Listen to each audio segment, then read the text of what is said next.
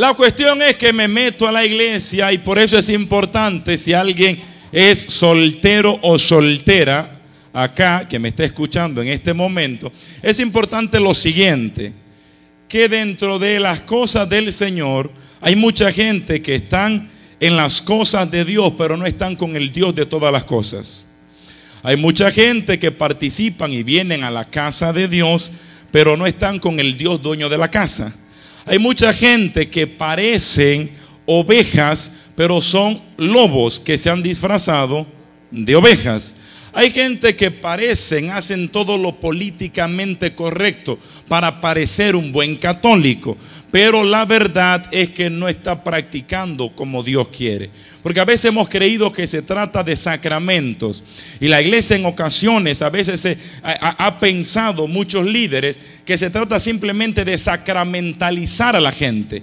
Entonces le decimos a los a papá, traiga a su niño pequeño para que lo bauticemos. Viene la mamá y el papá, traen al niño, cogen dos, padres, dos compadres que pueden financiar la fiesta, más nada pueden pagar la fiesta, el party, esos son los compadres. Si un día necesitamos plata prestar, este tiene buen salario, lo más seguro nos presta. Entonces, esos serán los próximos compadres. Lo agarramos de compadre, venimos al taller y entonces venimos y bautizamos a los niños.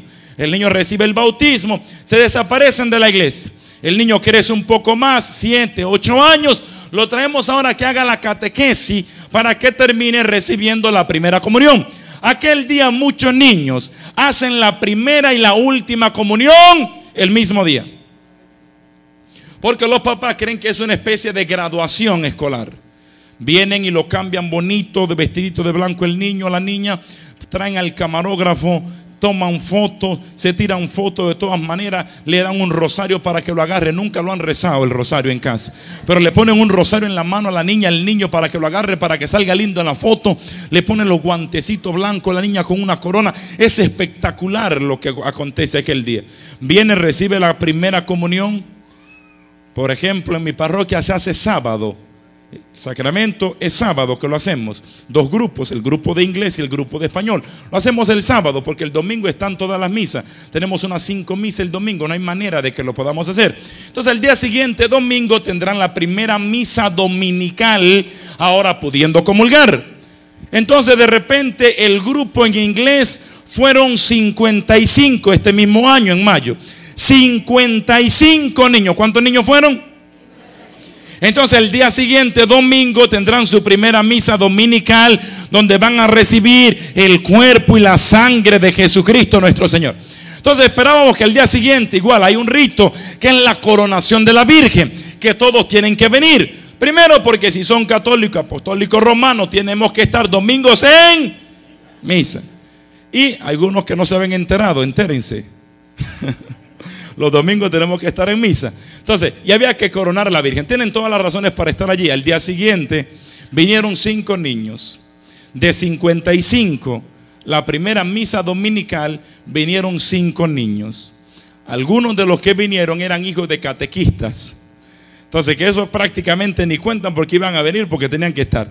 Pero 50 no vinieron. 50 papás pensaron que ya terminó. Entonces hay otros que los cinco que siguieron dicen, no, todavía le falta la confirmación. Y seguimos dándole sacramento, sacramento, sacramento. Y se nos olvida que los sacramentos no son para acumularlos, los sacramentos son para vivirlos. ¿Para qué son los sacramentos? ¿O no? La gente se casa y es para vivir en una unión, ya no son dos, sino que formarán una sola carne, un solo ser, permanecerán unidos hasta que qué? Hasta que la muerte los... Entonces, de eso se trata. La cuestión es que me meto a todo esto de la iglesia, voy a todas las cosas y de repente las cosas empezaron a cambiar. No sé, lo más seguro acá yo a ustedes lo veo con cara de muy santos acá. Entonces yo sé que ustedes no pecan ninguno. Pero por allá, bueno, yo vengo, yo no, yo, yo, yo sí era pecador. Ya ustedes notan que me metí a la iglesia de la forma incorrecta. La cuestión es que mientras estoy tratando de conquistar a la muchacha, estoy metido en todo esto. No crean que nos hemos salido del tema. Estamos hablando de la gracia. Usted verá cómo caeremos al punto. Mientras estoy metido en la iglesia con todo esto, tratando de conquistarla, la he enamorado, le he enamorado y le he enamorado. Y nada, que siempre la misma respuesta. No, no y no. Yo siempre digo, yo podría escribir un libro de los mil y un no que una mujer le puede decir a un hombre, porque a mí me lo dijeron todos. Y usted ya yo sé lo que piensa. Usted dirá, ¿será que este flaco dominicano no se sabía enamorar? Lo más seguro. No, pues bueno, yo le mandé carta, le di serenata, le mandé flores, le envié chocolates. Adivina qué, la condena se comía los chocolates y me seguía diciendo que no. Era una locura.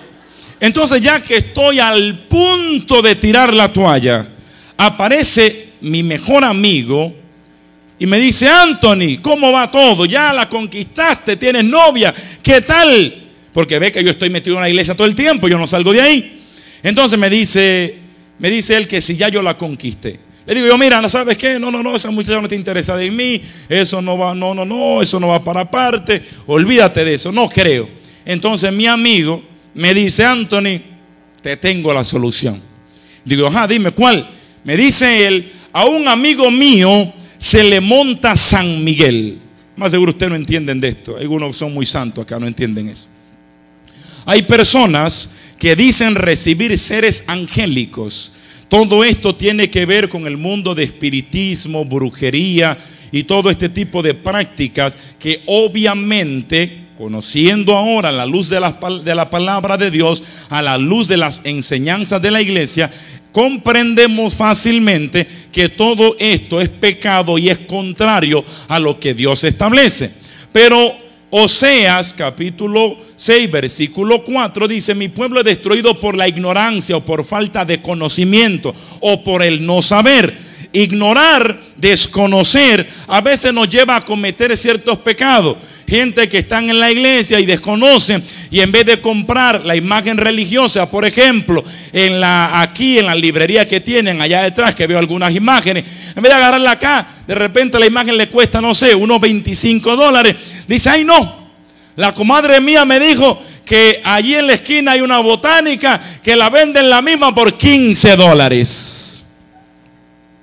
Y entonces se va a ahorrar 10 dólares. Y por 10 dólares va y agarra un pichón de diablo allá afuera. Porque todas esas imágenes que compras en botánicas están contaminadas. Crees en la bendición cuando compras un rosario y le dice, Padre, bendígamelo. Y el Padre viene y te bendice el rosario. Crees en la bendición cuando llevas una imagen a casa. Le dice, Padre, bendígamelo. Cuando te mudas a una casa o compras una casa, Padre, venga para que bendigan mi casa. ¿Sabes qué? También como se bendice, se maldice. Y esta gente utilizan conjuros, invocaciones, ¿para que Para hacerte cliente fijo, para que te vaya 18 mil problemas después que lleve la imagen a tu casa, para que entonces tenga que ir a buscar agua para buena suerte, baño de no sé qué, otra imagen de no sé cuál. La cuestión es que a veces por desconocer nos metemos a este mundo de cosas. Entonces yo desconocía esto porque a pesar de que estoy en la iglesia, yo no iba a la iglesia para aprender, para escuchar o para nada. Yo iba simplemente porque estaba enamorado de la muchacha. Yo iba a la misa, estaba sentado y yo hablaba más que el padre en la misa. Los curas, sabe usted que están celebrando la misa y hay cierto silencio, ciertas pausas. Yo no hacía pausa en ningún momento en la misa. Eso era una conversación de principio a fin. Hablar, hablar, hablar hasta que se acabara. Entonces yo no sé nada de esto. Yo le digo, pero ¿cómo así? ¿De qué me estás hablando? Y mi amigo me dice, Anthony, pero no lo has leído en la Biblia. Oiga, oiga esto, oiga esto, como el diablo predica. Y no lo has leído en la Biblia. San Miguel está en el libro de Apocalipsis. Fue aquel que peleó con Satanás en el cielo y lo derrotó. Imagínate esto. Si derrotó a Satanás en el cielo, ¿qué no hará aquí en la tierra? Te la va a conseguir así de rápido, me dijo. Imagínense qué promoción. Porque la gente cree que todo el que abre una Biblia realmente cita un texto de la Biblia, te va a hablar de parte de Dios. Recuerden por un instante cuando Jesucristo estaba en el desierto, 40 días ayunó el Señor y de repente el diablo empezó a tentarlo. La primera tentación fue, si de veras eres el Hijo de Dios, ordena que esta piedra se convierta en pan. ¿Por qué le dijo esto? Porque Jesucristo sintió entonces, si de verdad eres el Hijo de Dios, haz que esta piedra se convierta en un sandwichito y te lo comes. Jesucristo dice, no solamente de pan vivirá el hombre, sino de toda palabra, sino de toda palabra que sale de la boca de Dios. Y el diablo dice, ok, está bien, quiere jugar a la palabra. Entonces el diablo cita la palabra y cita un salmo que mucha gente lo tiene abierto en la Biblia en ese salmo.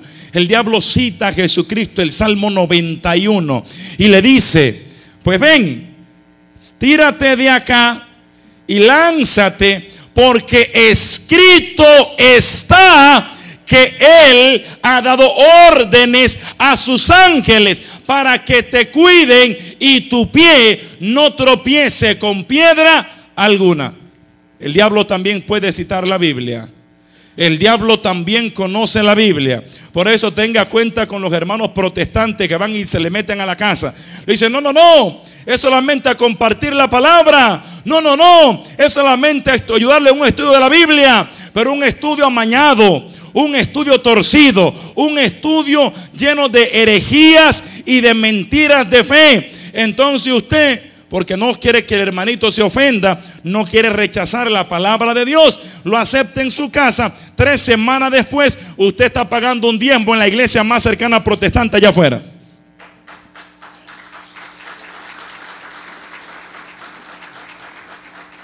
Yo se lo pongo fácil. Usted le dice, yo te aguanto el estudio si tú me aguantas primero un rosario.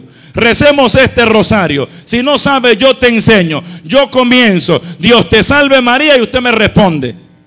Y si le aguanta un rosario, usted cierra los ojos. Que cuando usted lo abra va a ver, va a escuchar la puerta azotándose. Porque va a salir corriendo como alma que lleva el diablo. Porque no creen, no respetan, no aman, no veneran a la madre de nuestro Salvador, Nuestra Señora, la Virgen. María, bendito sea el nombre del Señor. Entonces, mis amados, entonces la cuestión es que el yo desconocer todo esto, mi amigo me da esa gran promoción. La promoción me pareció convincente y compré el producto. Yo le soy honesto, yo traté de investigar en la iglesia, traté de preguntar. Por eso insisto, es importante que con las personas que te refieran, número uno, siempre busca respuestas en la iglesia católica. Cualquier duda, cualquier inquietud, tenemos la Biblia, tenemos catecismo, tenemos muchos documentos en la iglesia, pero a la, vez puedes acercarte a tu párroco, a alguien y preguntar sobre los asuntos de fe. Si ves que si lo que te dijo no te convenció, porque a veces hay personas que están dentro de la iglesia y tienen sus propias opiniones personales que pueden ser sacerdotes, pueden ser predicadores, pueden ostentar un título dentro de la iglesia y no significa que lo que digan está de acuerdo a la enseñanza total de la iglesia. ¿Por qué? Porque nos encontramos con gente, insisto, que tiene su propia interpretación de los hechos o de la fe católica. Y dice, bueno, esto está bien, esto está mal. Por ejemplo, yo recuerdo que hablé con una, una persona que habló conmigo y con mi esposa en una ocasión se acercó, estábamos en un retiro predicando, la muchacha vino al final y nos comentó algo, haciéndonos una pregunta. La pregunta era, clara, la pregunta era, bueno, tengo un medio novio, porque ni siquiera era novio entero, es una persona que somos medio novio, fuimos novio una vez, ahora se supone que no somos novios, pero el man aparece y si nosotros tenemos una relación, no estamos casados, terminamos pecando, dejémoslo ahí, terminamos pecando, ¿se entiende, verdad? Bien, entonces, yo estuve en una actividad, le pregunté al predicador que predicó aquel día. Le dije, ora por mí porque tengo esta, esta situación. Estoy siendo tentado, tengo este problema, tengo lo otro. predicador le dijo, ¿y por qué te escandaliza? ¿Cuál es el problema? Pues bueno, imagínate que siempre termino pecando con esta persona. predicador le dijo, pero eso es normal, todo el mundo lo hace. Eso es normal. No te preocupes. No pasa nada. Cuando ella me comenta eso, le dije rapidito, esa es su opinión. Esa es la opinión de él que está totalmente torcida. Eso no puede sí que sea normal. Maybe lo sea hoy en día. Maybe sea normal que los jóvenes tienen relaciones fuera del matrimonio. Maybe sí lo sea. Pero que sea normal no significa que sea santo. Que sea normal no quita que sea pecado. El aborto está legalizado en muchos lugares y que el aborto se legalice no deja de ser un homicidio que es pecado ante los ojos de Dios. hay muchas cosas que se han legalizado. Que se legalice algo que se vuelva, entre comillas, normal, no significa que agrada a Dios. Nosotros no estamos buscando lo que es normal o lo que no es normal. Andamos buscando lo que a Dios le agrada, lo que Dios quiere, lo que Dios dice y lo que Dios establece. Porque nos queremos meter al... Hay dos, el hermano quiere meterse al cielo y otro por acá. ¿No se quieren meter al cielo?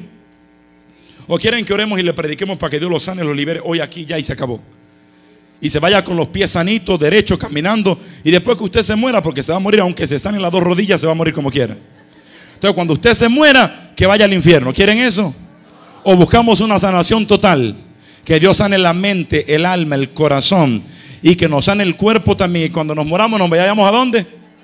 Recuerde que nosotros no somos de este mundo. La gente se vuelve loco. Hay alguien que está ahora tomando rica, que es la catequesis para adultos. Y el muchacho le pregunta al que da la catequesis y está peleando con él, diciéndole que existen los extraterrestres. El muchacho habla con tanta pasión que es como que ya él se reunió con ellos, cenó anoche con ellos y está convencido de ello, que existen. La cuestión es que eh, el muchacho le trata de explicar, no, y no sé qué, y no sé qué. Entonces yo le decía a mi esposa que dirige la educación religiosa, Seiri, yo le decía, oh, me encantaría ese tema que me lo pregunten a mí, porque yo le diría que sí al muchacho. Yo le decía, sí existe un extraterrestre, mira un montón acá donde hay. Porque nosotros no somos de este mundo. Nosotros somos ciudadanos del reino de los cielos. No somos de aquí. Aunque los testigos de Jehová digan que algunos van a heredar la tierra. A nosotros se nos prometió un cielo prometido, donde las calles son de oro y el mar es de cristal. Cristo dijo, yo me voy a preparar morada para ustedes y yo me quiero meter a la mansión que Cristo va a preparar para nosotros. Bendito sea el nombre de Dios. Amén.